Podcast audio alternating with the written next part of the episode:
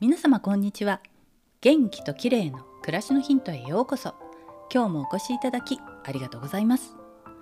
今日は油絵の話です。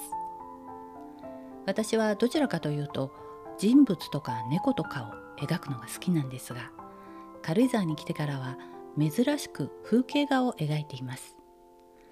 昨年の秋の紅葉がとても綺麗で写真をたくさん撮ったので季節外れなんですが紅葉を思い出しながら描いています。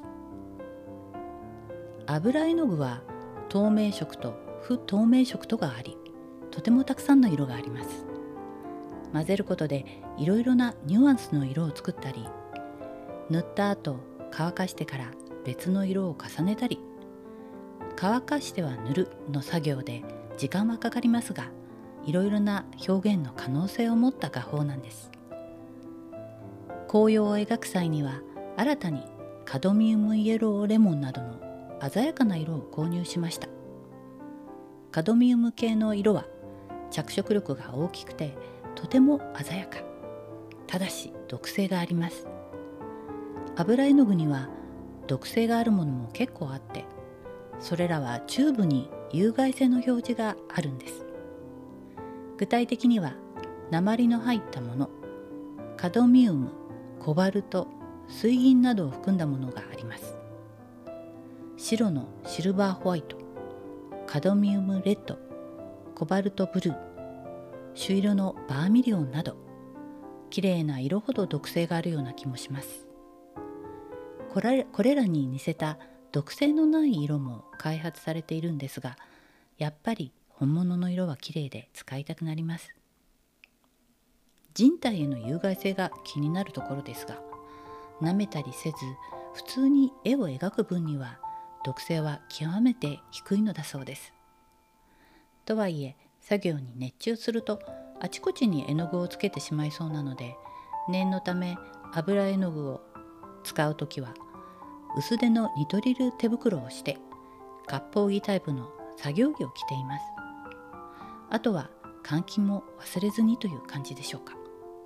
猫が舐めたりしないようにも注意しています。油絵は独特の匂いが気になるという人も多いですがこれは絵の具の匂いではなくて主に揮発性のテレピンやペトロールの匂いなんですね。